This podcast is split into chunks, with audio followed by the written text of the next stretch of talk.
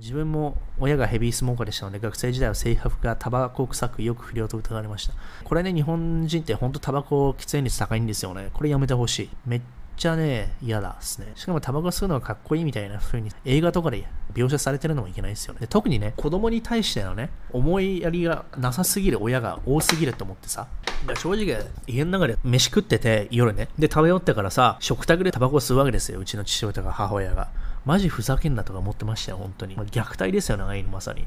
虐待じゃないの、あれって。って思うわけですよね。だからその時の感情ですよ。で、今もね、思い出したら確かにこのクソ親父何やってんだ、このクソ野郎って思いますよ。確かに。つまり、子供に対してオポチュニティをね、潰そうとすることって本当に私嫌いなわけですよ。で、私が子供できた場合には、もちろんね、も私も筋トレ大好きですから、私の子供には小学校前ぐらいから体操を始めて、もう決めてるんですよ。体操って大事ですよ。耳のところの感覚ですよね。運動神経みたいな。うん、三感なんとか器官みたいなね。あれってやっぱ子供の頃に養わないとずっとね、無理なんですよね。で、私も体操やってたので、体操はやらせたい。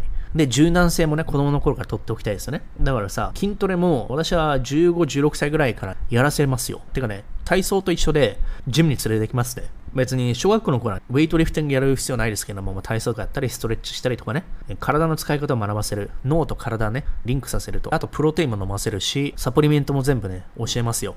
15、16ぐらいからね、テストステロンがね、めちゃめちゃ出てくるので、あの時に筋トレすればね、相当強くなるんですよね。15から20歳の間、めちゃめちゃ強くなりますよ。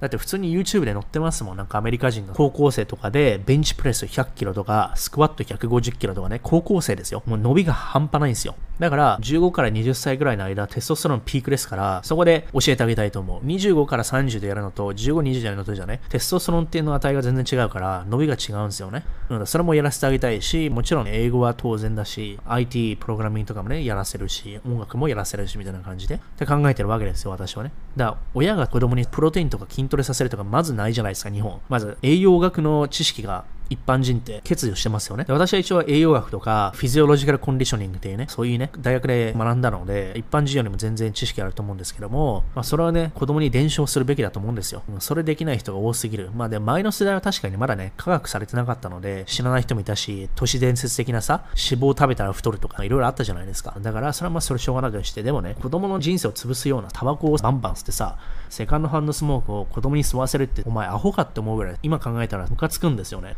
自分の人生のポテンシャルを削られたと思うと嫌ですよね。